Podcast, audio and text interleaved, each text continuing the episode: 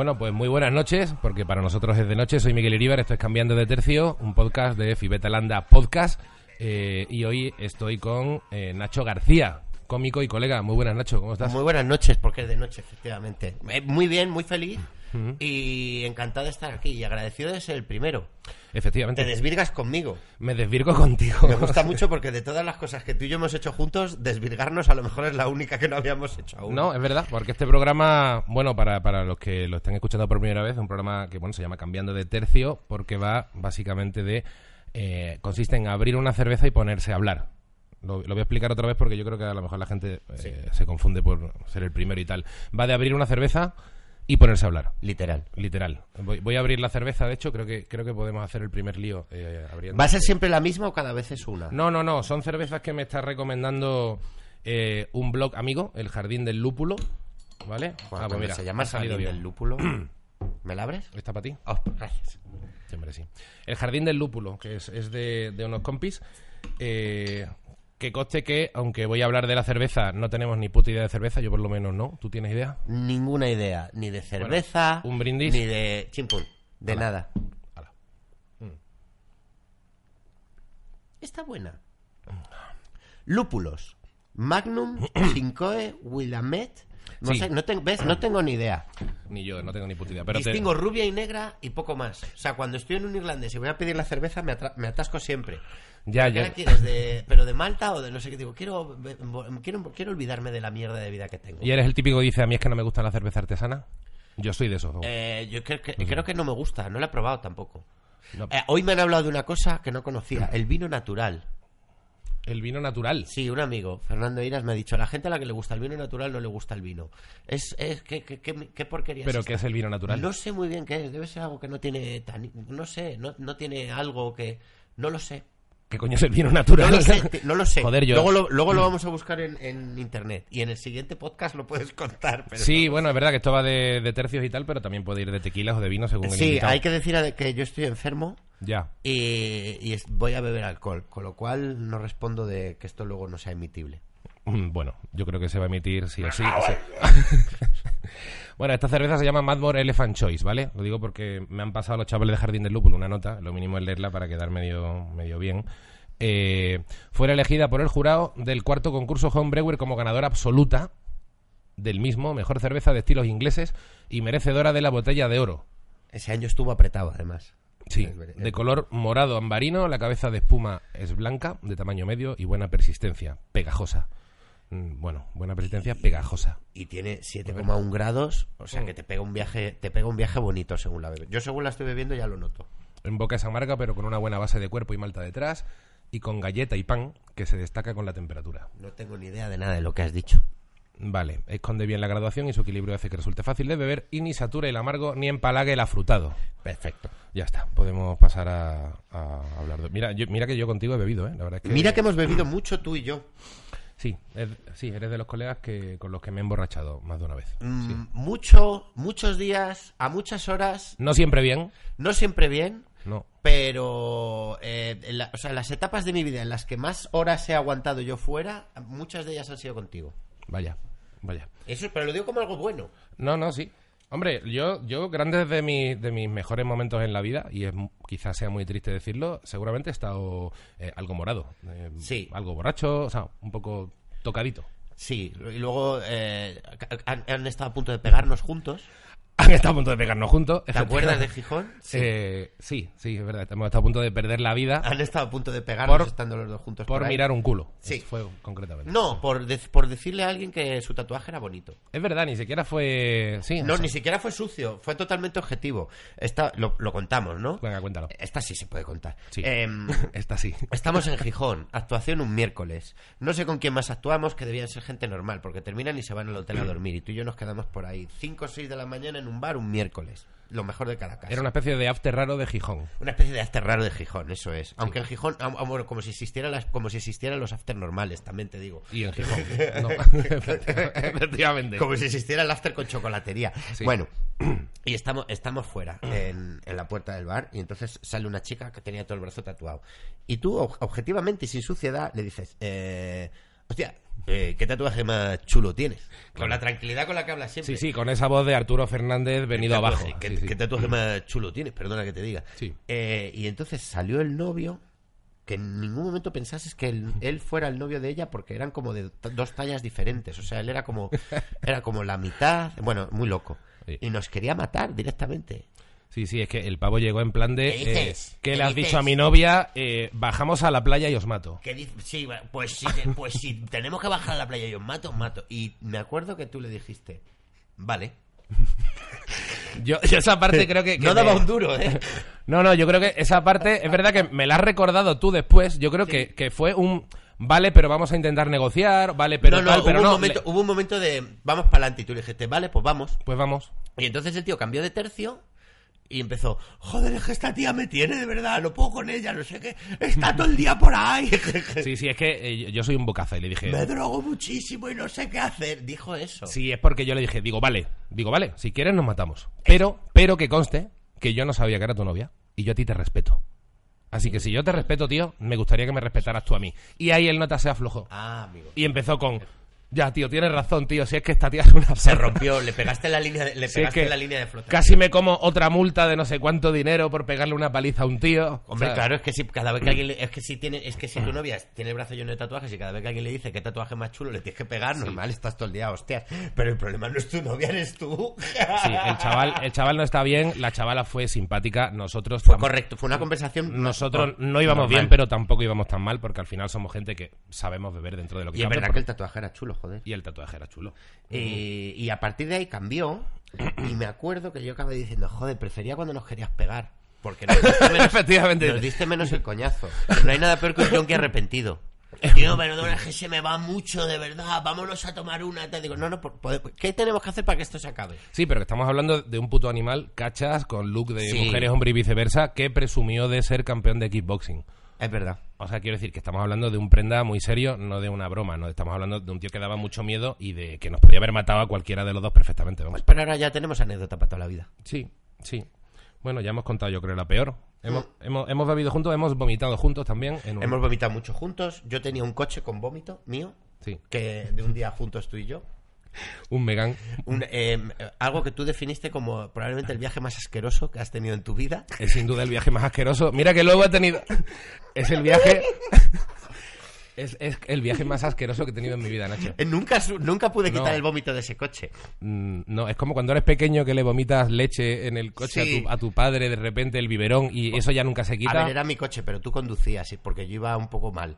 Sí. Y fui a vomitar y por alguna razón, claro, yo al ir mal pensé, saco la cabeza por la ventanilla, en marcha y vomito. No me di cuenta que sacas la cabeza, por mucho que saques la cabeza por la ventanilla, el aire, en- o sea, lo que eches entra. Sí, a Entonces, 100 por hora el aire tiene la manía Claro. de, de entrar. sí, el sí. vómito no salió, eh, no, no hizo una parábola, sino que ah, barrió y, y ahí se quedó todo en el techo del coche. Tú te diste cuenta, miraste así, te dieron ganas de vomitar. Bueno, fue como una especie de escena de padre de familia. Tuvimos que parar diez veces para vomitar los dos. O sea, me- yo me acuerdo a los cuatro, a a la cuarta o quinta vez que paramos para vomitar, que entre, entre vómitos tú decías, tío, es el viaje más asqueroso de mi vida. A ver, es que igual paramos eh, 12 veces eh, y potamos en cunetas. Votamos en O cunetas. sea, fue, una cosa, fue una cosa terrible. Creo Bueno, que pero eso lo hemos hecho juntos. eso lo hemos verdad. hecho juntos y hay que brindar por ello porque, bueno... Está rica esta día- cerveza. También te digo que mezclado con el frenador que me estoy tomando te pego un viaje terrible. Bueno, bueno, queda mucha entrevista, podemos decir más tonterías. Mm, No, pero es verdad que tampoco queremos hacer apología de- del, del alcohol, ¿verdad? Si hay chavales mirando esto. porque- no hay más cosas buenas. Por ejemplo, las drogas La- eh, legales. No se habla Legales. mucho de esto. Si da, da tiempo lo cuento. Sí, Eh, por favor. mm, soy un defensor de drogarse de farmacia. No, la gente no lo trabaja. Me gusta muchísimo estar colocado de farmacia. Soy muy feliz eh, con mi Nistón azul, el azul, Inistón. y Nistón azul. Pa, cuando tienes un poquito de tos, so- eh, un taponcito y a la cama. Y duermes como un, duermes como un lirón. Eh, creo que la gente que mezcla medicamentos y alcohol, que es lo que estoy haciendo yo hoy, pero lo estoy haciendo porque, porque si no, eh, en- si en el primer programa el invitado no bebe, imagínate. Pero creo que realmente si a ti te gusta eh, ser un profesional de la droga de farmacia, si tú te tomas el frenador, por ejemplo, no tienes que mezclarlo con alcohol. Si quieres disfrutar de un buen colocón, lo que tienes que hacer es tomarte un frenador y luego te tomas un zumo de pomelo. Claro que sí. Zumo de pomelo, De pomelo. o zumo de naranja amarga. Te lo digo en serio. No vale de zanahoria, de melocotón, No, de pera. Léete el prospecto del frenador. Si te tomas un zumo de pomelo, La has cagado. Eh, pero, pero para ti lo aumenta ¿En los serio? efectos del frenador. En serio. El zumo de Bueno, pomelo, que es amargo, hostias. y el zumo de naranja amarga, Esa es muy buena. eh, eh, aumenta exponencialmente el- los efectos de- del frenador, de tal forma que tú te tomas tu frenador. Si tienes un poquito de tos, un jarabito, o tu zumo de pomelo y a disfrutar del viaje. O sea, si tú ves en la calle a un tío que está tomándose un zumo de pomelo, ese es el hincho. Ese es el tío más yonki que te es el vayas tío a más encontrar en jodido de la- de cabeza Ese que es vas a el tío más yonki que te, que te vas a encontrar en tu puñetera vida. Yo creo que el pavo de Gijón estaba tomando zumo de pomelo antes. de- Probablemente. antes- yo creo que sí. Pero apuntaros, lo frenador y zumo de pomelo, viaje seguro. Eh, todo esto es broma, o sea, no hay que, no hay- se supone que no hay que mezclarlo, o sea, que Me mola cada porque uno bajo su responsabilidad. estaba el otro día hablando con una, con una amiga, ¿no? Le digo, no, pues vamos a hacer un... Era abogada, una, una colega. Y, y digo, ah, voy, a, voy a tomar... Va, a abrir cerveza y charlar con la gente. Y dice, hombre, pues ve hablando con un abogado. Como diciendo, a beber alcohol en la tele. Digo, a ver, eh, me parecería muy jodido que no puedas beber en YouTube. Tomarte una birra en YouTube, le dije. Creo que sí se puede. Yo ¿no? creo que Esto se es más puede, ¿no? alternativo. Yo creo que se puede, ¿no? De hecho, se supone que para esto está YouTube, para hacer las cosas que no se pueden hacer en la tele. Claro. Como por ejemplo tomaros una cerveza mientras hablamos, que tampoco es que estemos aquí eh, eh, con, eh, con- con un niño volcando heroína encima de él, No, en, en su espalda. Efectivamente, efectivamente. Aquí nunca se va a desperdiciar droga No, hombre, en, no. en niños encima de ningún lado. No, bueno, y aparte está también Caco que hace un, un podcast de marihuana, que también... Bueno, tú piensas ¿no? que Caco te hace de escudo. Si tú Claro, vas claro. a tener un problema, Primero cae él. Él Sí, lo va sí. a tener antes. No, no, él- exacto. Él, la policía va a venir antes a por él que a por mí. Vamos, que se va primero a por él. Bueno, está bien. Eh, bueno, eh, la verdad es que no hay, no hay que beber, chicos. Y por cierto, este programa lo quería aclarar antes. eh, No va patrocinado por ninguna cerveza que uno dirá, esta gente le están pagando una pasta, los de no sé qué, para tal. Es mentira. Si alguien No. quiere pagar una pasta, estábamos totalmente abiertos. Pero de no hay más que no hay más de que ver está pasando. no hay más que ver además la etiqueta del botellín para saber que esta peña no tiene dinero para anunciarse no pueden pagar nada Ya, tío. está hecho con un folio Sí, la han hecho como Es con papel reciclado de... Yo no sé si es artesanal, tío. ¿qué es IPA? Es... Ponen las eh, cervezas IPA a veces. amarguita. Eh, Indian Ah. Pale Ale. Es Indian Pale Ale. hostia Menos mal que me la he sabido esta. La verdad es que es muy, es muy poca vergüenza abrir una cosa que parezca que estás hablando de cervezas sin tener ni idea. Pero bueno, que es una excusa para beber. No, eh, Sí. Tampoco Ti- tiene... eh, solo tiene un problema hacer un programa bebiendo cerveza y hablando, que es que de vez en cuando se oye en el micro. Un provechito. El Provechito. provechito. El provechito. El provechito del Nacho. Ay. En fin, pues... eh, pues aquí estamos, tío. Eh, bebiendo una cerveza. Es que este programa, este programa además se hace como en una especie de, de- de pequeño zulo de estudio que tiene autorrealización, es decir, estamos aquí pinchando. eh, cuando hablamos es cuando, cuando, cuando se ve en la pantalla. Sí. Eh, o pero sea, no. ¿ves? Y ahora yo he hablado, se me ve a mí. Claro, pero que estamos totalmente abandonados, solos, eh, en un plato, eh, no hay nadie Vacío, más. No hay nadie alrededor. Sí, somos dos hombres No hay, adultos. hay platós alrededor en los que no hay nadie tampoco. Sí, somos dos hombres adultos a solas por la noche. en- encerrados con una cámara grabando. encerrados con una cámara grabando y bebiendo Y cerveza. bebiendo alcohol. ¿Qué puede salir mal, verdad? Dicho esto, aparte de verte en un zulo encerrado con otro hombre adulto, ¿dónde, dónde te puede ver el, el público que no te conozca? Porque hay gente que... eh, la verdad es que no tenía ningún interés en hacer un programa donde tuviera que dar y Nacho, tú dónde naciste y toda la hostia. Yo creo que eh, ya debería ser Vamos a preguntar cosas raras, gente. ¿verdad? Y si Me no... encanta. No, pero para el que todavía no te haya visto en el teatro, donde estás en, estás en Gran Vía, ¿no? Estoy en Gran Vía actuando en Callao, Sí. en el cine de la prensa o el Palacio de la Prensa, eh, cada 15 días más o menos. Por, eh, pues ahora la, eh, la siguiente que me toca, bueno, no me acuerdo porque no me sé las fechas. Cualquiera que quiera se mete se mete en la web que hay, por ejemplo, en- si por ejemplo te metes en mi Instagram, Sí. la- el link que hay en, en mi bio es donde se pueden comprar las entradas. Tu En la web del cine de la prensa, perdón. En la web del cine de la prensa se venden las entradas. En la web del cine de la prensa y tu Instagram que es arroba Nacho Arroba García. Nacho García R, donde hay vídeos de animales. Que Ah. no son míos. Eso es una cosa que me ha dejado siempre súper loco, que tienes como una especie de doble personalidad rara. Sí. O sea, tienes como, por un lado tienes como... eh, tu Instagram es como de animalitos, como si fueras una señora muy mayor de Soy como Logroño. Yonki y Cookie, Sí. a la vez. Eres Yonky Cookie. Pero Eh, me parece fascinante, o sea, eres el primer cómico, el único cómico que conozco que tiene esa especie de contradicción extraña de, de tener un Instagram, por un lado, como de, o de señora muy mayor de Logroño o de niño muy pequeño de Logroño, Y luego en los monólogos eres como el hincho de Logroño. Sí, y luego tengo mi casa como llena de cómics y, y películas frikis, pero luego, eh, pero, pe- o sea, son cosas que no pegan, que no son compatibles con la fiesta. Claro. Eh, pero soy de las dos maneras. No te creas que, o sea, ninguna cosa es mentira. Y la gente que conozco en un sitio no entiende el otro. O sea, la gente que yo he conocido de fiesta Sí. no entiende. Claro, llega y dice, tío, estás loco, vas a hacer algo peligroso. Claro, ¿no? y, dicen, Claro, eh, y claro, viceversa. Claro, no, luego cuando me ven colgando un vídeo de, de una marmota recién nacida, dicen, tío, pero no sabía que tú eras así. Y la gente que me ha conocido eh, por, por- por redes y luego me ve a las 8 de la mañana en un bar, dice, tío, yo no sabía que tú eras así. No te pega. Y entonces parece que soy mentira todo el rato, pero yo qué sé, pues, pues no me pega así, pero soy así de raro. No, pero está guay, está guay. O sea, yo, yo lo veo muy único. O sea, no conozco a nadie que tenga esa, esa mezclita, ¿eh? No, porque te vuelves loco. Sí. Porque no es fácil de llevar. No, no, no, es que no es, no es nada no, no es nada normal. Pero bueno, eh, tu monólogo en el fondo va de se llama Estoy mayor. Estoy mayor, sí, efectivamente. Eh, ¿Te sientes mayor de verdad? No, No, no. Todos. El monólogo no se llama Estoy mayor porque yo esté mayor. El monólogo se llama Estoy mayor porque tú te dedicas a hacer monólogos como yo. Nosotros, sobre todo, actuamos en bares. Sobre todo, vamos, sobre todo los cómicos somos señores que vamos solos de viaje por ahí y vas un día a un sitio, otro día a otro. En ese sitio conoces al dueño del local y sus amigos y te quedas con ellos tomando algo. Claro. En otro bar conoces a, a la dueña y, y te presenta a sus amigos y estás con ellos.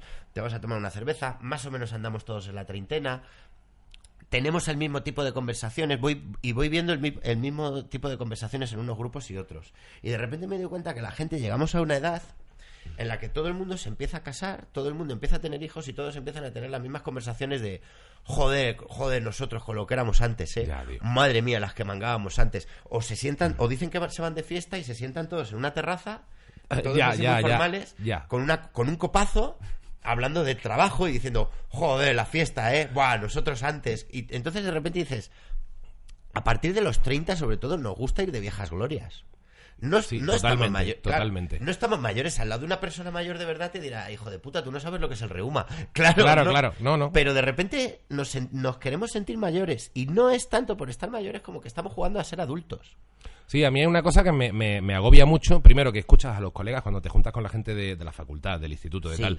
Y te ves al tío que dice, coño, seguís contando las mismas historias de cuando teníais 18 años. seguimos viviendo de las rentas de la fiesta de, de- eso es Hay que decir que a nosotros tampoco nos pasa eso exactamente. Podemos contar cosas de hace un año, de hace dos, de hace tres. Sí, peores pero- que con 18.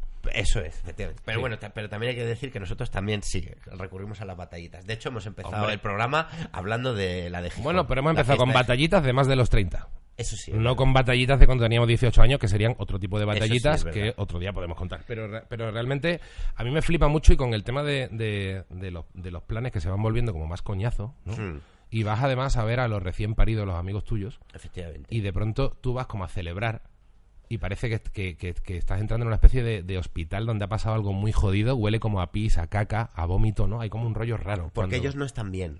Ellos no están Hay gente que está bien, Y o te, sea- ves a, y te ves a tu, a tu colega con un pijamita como arrastrándose por Claro. el puto suelo. Yo, mira, te digo la verdad. Me parece muy duro, ¿eh? Me- Mi ah, grupo eh, de amigos no. de verdad, por suerte, son todos cómicos, son todos como nosotros. Eh, te hablo de Vaquero, Alex Clavero, Quillo Matías, Fran el Chavo. Todos parejas, todos hijos, todos felices. Ninguno, porque todos siguen siendo las mismas personas que eran antes. No han, o sea, no han. Sin embargo, conozco otros grupos de gente donde de repente como que se creen que hay que ser adultos. Entonces, como se creen que hay que ser adultos, cambian su forma de comportarse y por eso tienen todo el rato este rollo de estoy haciendo esto porque esto es lo que hay que hacer. Y te los encuentras con el carrito como agobiados, como diciendo, estoy viviendo la vida bien. Yo estoy haciendo las cosas que hay que hacer. Esto es lo que toca. Puede que no me haga Claro. feliz, pero toca, ¿no? No saben el- que se puede tener hijos, no tener hijos, casarte, no casarte y seguir siendo el mismo gilipollas que has sido toda la puta vida. No hace falta convertirte en... Jugar a ser... Por eso digo lo de jugar a ser adulto, tío, que hay gente que parece que, jue- que juega a ser adulto.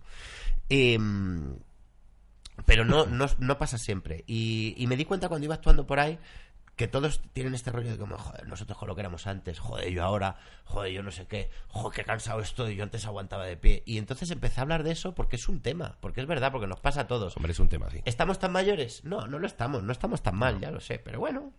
No, no, la verdad es que no. Tú, tú eres bastante eh, insultón en los monólogos, ¿no? De hay que matar gente, ¿no? Tienes ahí un rollo. Ya de, menos. "Ah", Te estás volviendo muy- un poco más. Te estás haciendo mayor. Eh, eh, yo creo que hemos tenido todos etapas.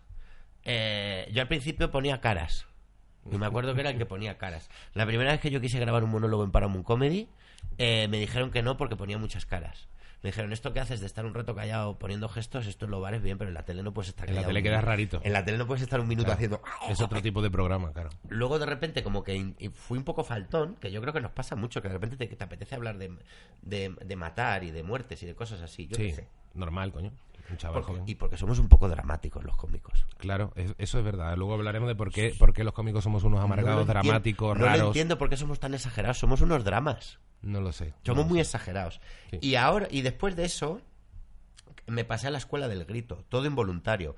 Empecé a trabajar en, en la radio, Mm. en, el, en un morning, en lo mejor que te puede pasar. Claro, con Nuria Roca. Nu- con Nuria Roca, Juan del Val, Bernie Barrachina, Sara Ramos. La vida más eh, feliz con los Rodri. madrugones más agobiantes y amargantes de la El vida. sitio más feliz en el que he estado en mi vida, con el peor horario del mundo, nunca he sido tan feliz. es verdad. Y, y como yo tenía que hacer reír y eran las 6 de la mañana, creo que yo sin, sin hacerlo aposta, sin querer, me empecé a, a- para intentar estar despierto, empecé a levantar la voz. Y me he cambiado la escuela del grito. Entonces ahora lo que soy es muy exagerado y muy gritón. Pero, mm, pero no te creas que yo quiero ser tan gritón, pero me sale solo. ¿Quieres hacer reír? ¿Te acostumbras a hacer algo? Bueno, pero funciona. Funciona la y mola. Y, y relaja, ¿no? Yo creo, ¿no? Luego la gente cree que estás borracho y estás drogado. Digo, ¿no habéis visto un borracho y un drogado en vuestra puñetera vida? La gente borracha y drogada no quiere gritar. Mm, Exacto. Están cansados para gritar tanto. Cansado. Y, y no echas de menos a lo mejor que te pasa una polémica de pronto pegar un, un- que, te, que, que te jodan en Twitter, que tener un rollo Robert Bodegas con los gitanos, un rollo Dani No, Mateo. no lo echo de menos nada, no lo envidio nada. Un poquito a lo mejor, puedes decir, mira, me, me lo he llevado, no sé. No lo envidio nada. Un Willy Toledo, aunque sea, un me cago en Dios así Nada, suavecito. Nada. Eh, cuando empecé yo a hacer monólogos, el- la forma que lo que se llevaba era decir que te ha copiado otro. Hmm. A mí me ha copiado no sé quién. Claro. Era Llegó un momento en el que había gente que decías, no te ha copiado nadie, necesitas decir que alguien te ha copiado para ser cómico. A mí me ha copiado fulanito. Y ahora lo que se lleva es, a mí me ha pasado esto. O sea, hay gente que ha tenido una polémica de verdad. Dani Mateo ha tenido una polémica de verdad. Robert Bodegas ha tenido una polémica de verdad. Los demás no lo hemos tenido. No. Los fisioterapeutas. Los El fisioterapeutas. Colegio de Fisioterapeutas de España mandó un escrito... A mí no, no me levantes el dedo así para hablarme de los fisioterapeutas, que, me claro, que parezca que fue me gordo. da mucho miedo, tío. Los a las 6 de la a las 6 de la mañana contando que yo he ido al fisioterapeuta lo mejor que te puede pasar conté que el fisioterapeuta es una mezcla entre un puticlub y un dentista. Porque es como un sitio muy limpio como una clínica donde te dicen eh, pasa a la habitación no sé quién donde fulanito te va a atender quítate la camiseta estás rela estás nervioso estás estresado en el trabajo qué tal estás bueno vamos a tocarte un poco y me y, y- y dije eso. Por alguna razón eh, se enfadaron y mandaron un escrito, eh, bueno, pues, bueno, pidiendo que, que- que teníamos que pedir perdón. Todo eso. No es una polémica, no se puede contar. No. No se puede contar como una No, polémica. no puedes llorar de eso en las fiestas, en las cenas No de se Navidad. puede llorar. No se puede llorar. no. Tenía mensajes de fisioterapeutas amenazándome, diciéndome, si algún día te duele la espalda, ahí no me vas Ya. a tener. Cosas El así. día que tengas una hernia discal, yo no estaré contigo. Claro, yo no me Ya, puedo tomar eso como una amenaza seria. No. No. hemos vivido polémicas de verdad, pero no lo envidio. Ojalá no tengamos ninguno ninguna. Lo que pasa es que nos puede pasar a cualquiera, sobre todo porque las polémicas ahora se están teniendo con carácter retroactivo. No vas a tener una polémica por algo que digas a partir de ahora. A lo mejor algún día cogen algo que dijiste hace cinco años Ah, sí, por y la tienes. Y yo no doy la cara por la mitad de las cosas que dije a- desde ayer, o sea, desde ayer hacia atrás, no doy la cara por nada que haya dicho. Yo creo que eh, habría que ofender incluso más todavía, porque me, me da la sensación de que, de que eh, si tú llegas a ofender tanto a, a tanta gente, o sea, si todo el mundo ofendiese tanto, llegaría un momento que rebosaría el cazo de la ofensa y ya la gente, ¿sabes? Como que le daría más Sí. pereza seguir denunciando cosas que, que ofenderse. Yo creo que tiene que llegar un momento en el que yo creo que estamos a dos o tres a cada polémica que hay va ganando terreno el- la gente que se enfada. La minoría que toque va ganando ter- terreno con respecto a la anterior minoría que se enfadó. Pero es muy jodido, ¿eh? Y llegará un momento en el que alguien dirá, no, no Claro. pido perdón. Claro. Pero no por chulería, ni por- no, sino porque no se puede. No se puede pedir perdón por todo.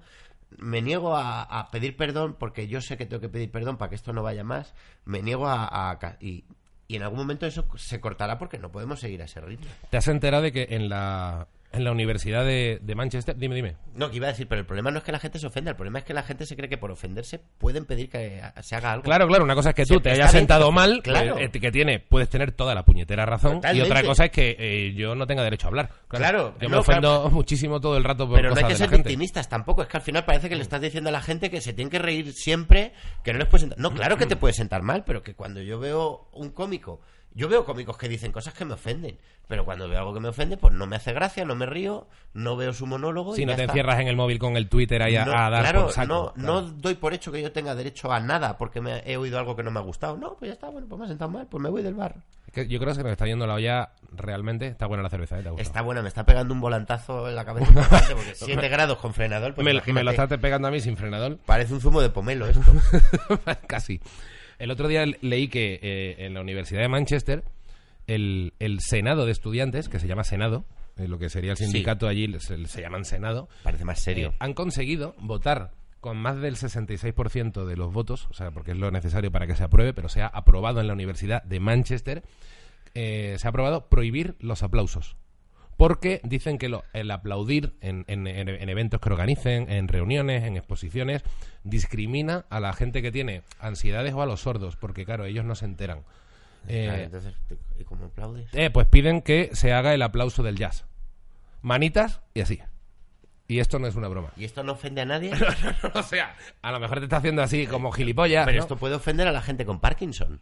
Pues, Porque puede haber gente diciendo, hijos de puta. efectivamente, efectivamente. Os estáis riendo de Pues nosotros. esta mierda no hace gracia, claro. Eh, ¿Ves? No podemos. O sea, podrías irte a un concierto. Imagínate que, bueno, o, o siendo cómico, si habláramos inglés suficiente para hacer un bolo, te puedes ir a Manchester y realmente encontrarte que tu puto mejor chiste te lo aplauden así. Es un, Te ba- vas. es un bajón del infierno. Es un bajón del infierno, necesitas risa. Es un bajón del. Y con del lo bonito que es infierno el ruido. Yo me río altísimo.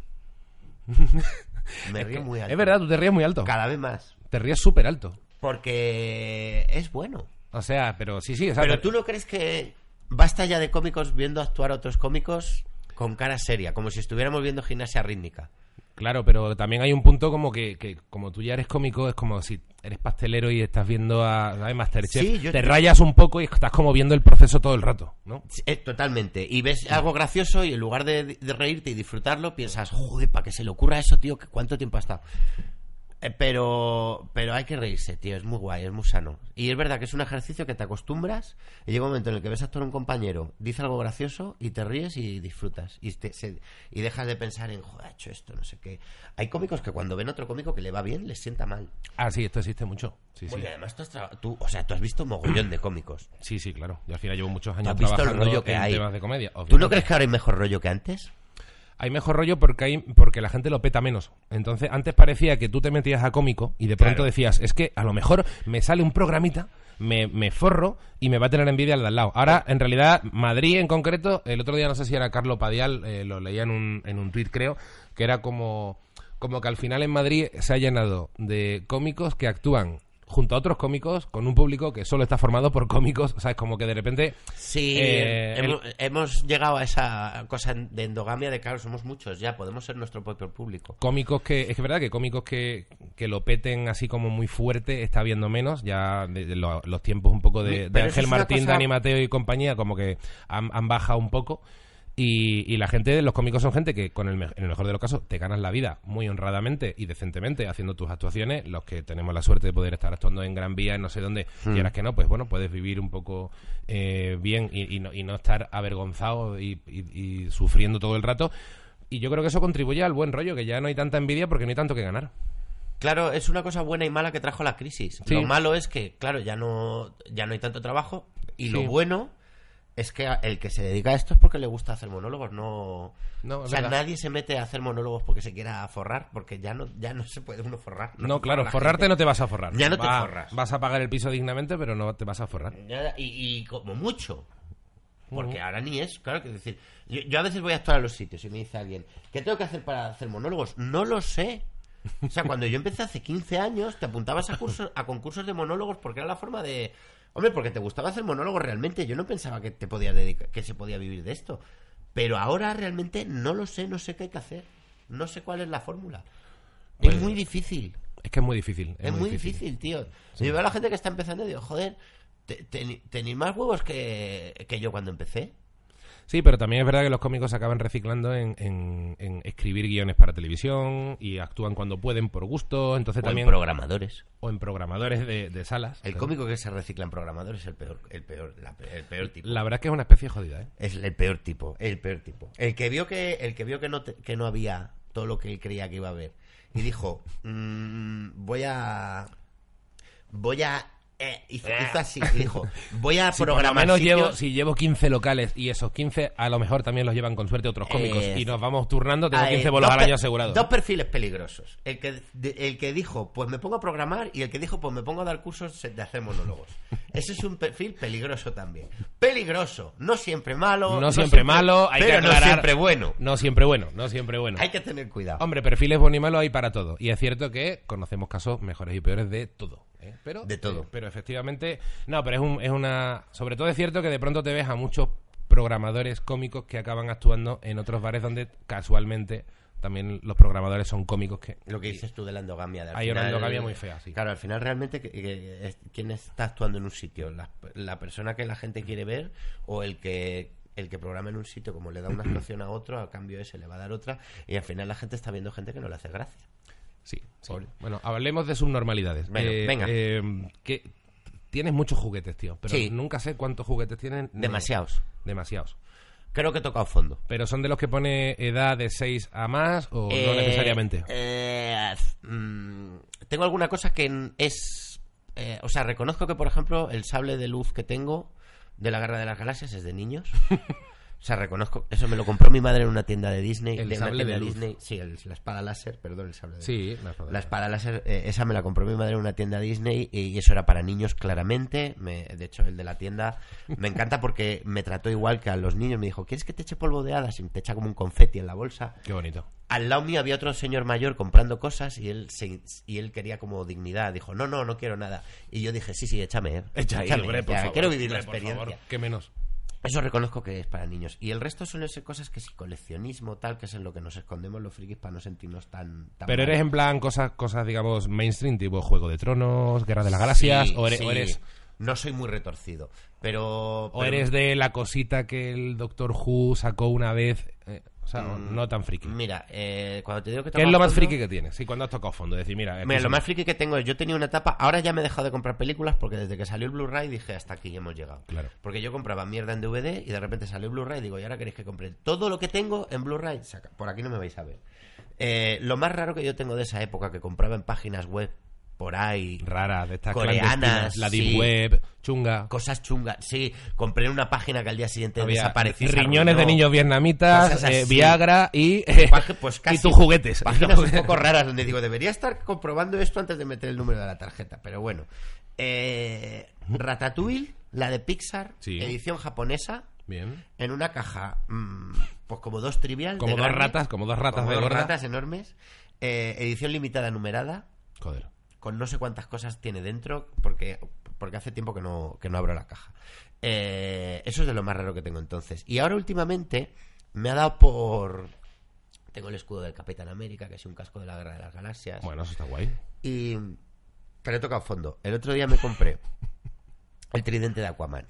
El tridente de Aquaman. El tridente de Aquaman. Aquaman, una peli que no me ha gustado tanto.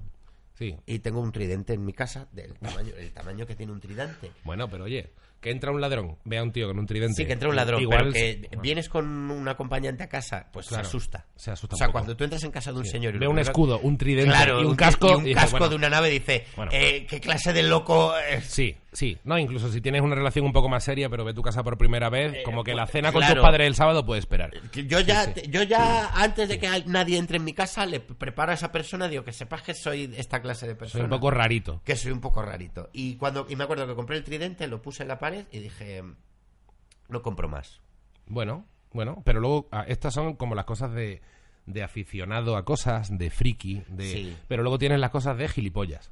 O de tirar dinero o de compra compulsiva. Oh, sí. Me ha, me ha apuntado, de hecho, bueno, me ha apuntado, le, le he hecho capturas a, a- a tu, ¿cómo lo llamas? Opiniones mierder. Opiniones mierda. Es que me- me han ah, bueno, tengo, tengo por... joder, Me han no- flipado. No, no, te he visto varios, ¿verdad? Que las tienes, son de hace tiempo. Sí, de porquerías que compro en Amazon. Una, bueno, aquí como no hay edición, bueno, hay una que es rotuladores, ¿vale? Eh, no soy la clase de persona que necesita tantos rotuladores. Son cosas que tú compras de verdad en Sí, Amazon o donde sea. Porque yo tengo una pizarra para escribir los monólogos y me compré una caja de 50 rotuladores a lo mejor. No he gastado el primero. No he gastado el primero.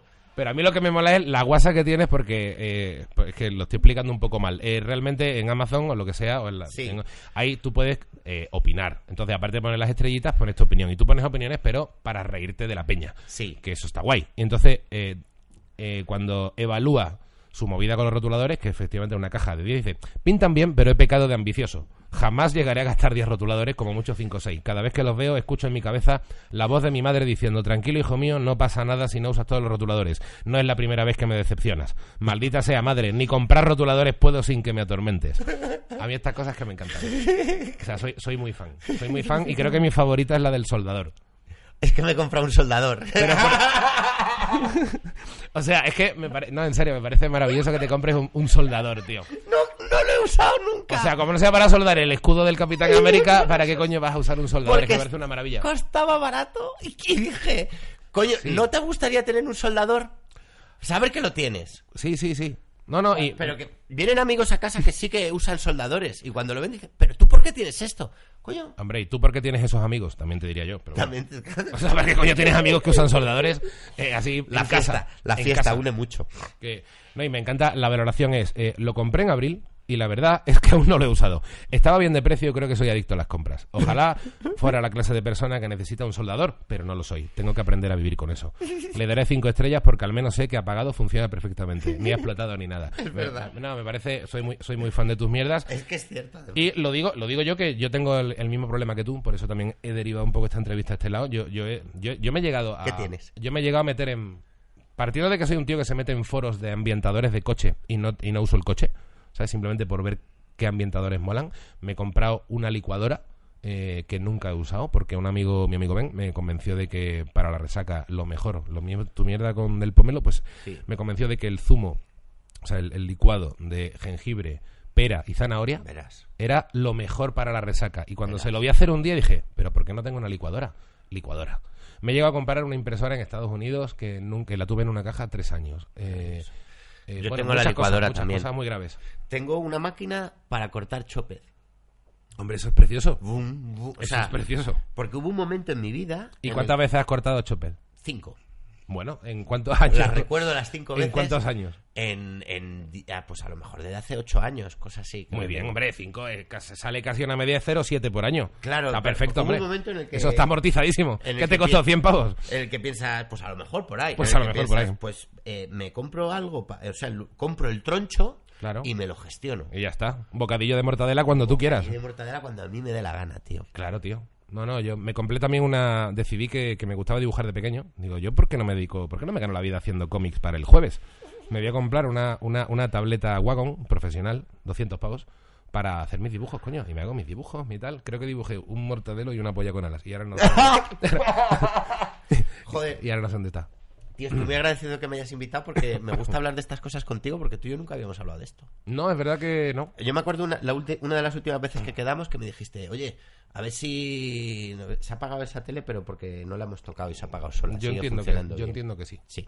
Em, la tele que uh, nos hace de monitor, por eso decía, perdón, la gente que nos está escuchando. Em, y me acuerdo que una de las últimas veces que quedé contigo, nos íbamos y dijiste, tío, a ver si nos vemos más, y joder, es verdad, pero que podemos un día ir un- al cine o hacer cosas, podemos hacer algo de... Sí. O sea, no hace falta que acabemos así siempre, y, y es verdad, es que ya tenemos esa dinámica, Sí. no la vamos a vencer.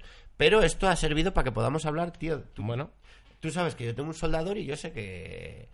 Eh, Que te tengo una pasa tableta- Lo mismo, que, te- me- que- me que pasa lo pintaste una polla con alas y un mortadelo. me pasa lo mismo, me pasa lo mismo mucho y no paro de mirar cosas. Soy experto en televisiones eh, que no tengan el efecto telenovela que me raya porque me agobio. Entonces me voy a Wallapop a ver, a- me, me voy a molestar a gente, a la FNAC, locos. a señores, a dependientes, de a ver, ponme un, ponme un Blu-ray en ese, en ese, en esa tele. Porque además los de. Y cuando vienen y me lo ponen le digo, di la verdad, esto no se ve bien. Y los inquieto. ¿Sí? Te lo juro, y me encanta, en realidad me encanta. O sea, es un vicio que tengo de, de irme a tiendas a molestar dependientes. O, o de ¿Tú crees que saben de verdad los dependientes no sabe nadie. Yo no, como me he hecho experto en foros, y ya cuando te haces experto en foros, no te crees cualquier cosa de los foros, sino que realmente acabas teniendo un criterio sobre cualquier mierda. De repente me he dado cuenta que, claro, ellos no están tan actualizados como el friki que, que mira foros. Claro. Entonces le dice, no, no, pero a ver, ¿esto cuántos, cuántos barridos de, de- cuántos megahercios tiene de del barrido de la tele? Y se quedan pillados como diciendo, me, me acaba de tocar el tarado de la tarde, antes- me ha tocado a mí. Es que antes los vendedores. El guay. vendedor era el experto. Y el vendedor te decía, esta es la tele buena, esta es la que tengo yo en mi casa. Claro. Él claro. era el Y que tú te lo creías. Él era tu internet. Y Claro. tú te lo creías. Claro. Eh, pero ahora no tienen el poder. Y entonces es un, es un gestor. Sí, o sea, tú gestor. llegas ahí y a, lo, y a lo mejor tú le dices, pero esta tele tiene no sé qué y esa no sé cuál. Y él, y él, tele, y él sabe lo de la- lo que pone en la etiqueta. No te puede decir Exactamente, más. es que sabe lo que, lo que pone en la etiqueta. Claro. Y eso, y eso para un friki es la nada. Es poco. Es que te está engañando. Sí, a mí Es me pasó quiere- cuando fui a comprar un ordenador. ¿Ves? Ah, en la FNAC también, además. Claro. Digo, no, perdóname, pero este tiene no sé qué, este tiene no sé cuál. Dice, bueno, ya, pero no sé cuántos. No, me no con no sé cuánto me vas a venir a mí. No sé cuánto me vas a decir a Perdona. mí, tío. Perdona, con 6 de RAM me vas a mí a, a comprar, gilipollas. Venga, hombre. No, no, no, no. Yo ya te digo, estoy bastante loco. Creo que, bueno, a lo largo de los siguientes podcasts contaré más taradeces porque tengo, tengo bastantes, pero bueno, Maravilloso. Esto, esto es así. Eh, Porque me preguntas a mí que dónde actúo como si tú no actuases en la, en- como si tú no actuases en la chocita del loro y no tuvieras derecho a decirlo. Bueno, y tengo- tú actúas en la chocita Tengo del derecho y de hecho eh, el espectáculo se llama Treintañero Terminal, eh, que, que- que- ¿Y realmente estás ter- treintañero terminal? no he cumplido ya los 40. ¿vale? Pero, pero, ¡Mentiroso! pero debo decir en mi defensa, primero, que el título se lo puse cuando todavía no había cumplido 40. Segundo, que para mí un treintañero terminal también es la persona que, que tiene ya los 40 cumplidos, pero no asume sí. que los tiene. Entonces, de alguna forma, vas coleando, ¿no? Y, y- y bueno, te iba a regalar esta taza, de hecho. ¿Ah, sí? Sí, de treintañero encanta. terminal. Este diseño es de Dani Piqueras, por cierto, que es un pavo que dibuja Ah, muy es guay. maravilloso. Y muy gracioso. Muy gracioso, es un gran cómico. Vamos, de hecho, colabora en, en- en- en- en muchas televisiones y radios. Eh, y me, me hizo el diseño de treintañero terminal. La verdad es que mola mogollón. Es una especie. El tío. Me gusta. No, yo no le pedí ni siquiera que lo hiciera así, se le ocurrió. Dice, mira, es que me he levantado por la mañana y se me ha ocurrido esta movida. Es verdad que he puesto como una especie de Jesucristo Parece runner. Jesucristo en, eh, sí, con unas playeras. Es un Jesucristo runner. Eh, eh, tiene su complejidad, ¿eh? Porque luego tiene como una especie de... eh, de cáliz. Como, parece como un cáliz, pero a la vez es un... Sí, es como ¿cómo su se llama? sangre. ¿Cómo se llama? Un gotero. Un gotero. Eh, pero rojo, da como mal rollo. Sí. La verdad es que da un poco de mal rollo y a la vez es muy bonito. Es muy guay. Sí, me gusta mucho. Muchas Pues gracias. esa taza es para ti y, y para de cabineo decir que estoy todos los sábados en la chocita del oro a las 6 de la tarde. Oye, me encanta este programa. Me llevo una taza, me estoy mamando. O sea, es, es Te estoy dando cerveza, te estoy dando una taza. Me- No puedo pedir más. Te estoy, en fin, no sé, la verdad es que está muy bien. Eh, una pregunta ya jodida que me gusta tener para ir terminando, pero que Vale. la, la quiero hacer a todos los invitados. eh, que, que- que me gusta, es, es inquietante, es rara. Ahora que está de moda el, el 10 Year Challenge y tal, realmente ni siquiera tiene que ver con eso. La pregunta es más compleja. Es, si tú tuvieras 18 años, Sí, o sea, si, si tu yo de 18 años sí, se encontrara contigo de fiesta, sí. tú no sabes que él eres tú, pero él sí sabe que tú vas a ser el de mayor. Sí. ¿vale? Y os pegáis una noche de fiesta y tú le cuentas tu vida de ya de puretilla. Porque él sabe que yo soy él. Sí, sí, exacto. Él sabe que tú eres su futuro, Sí.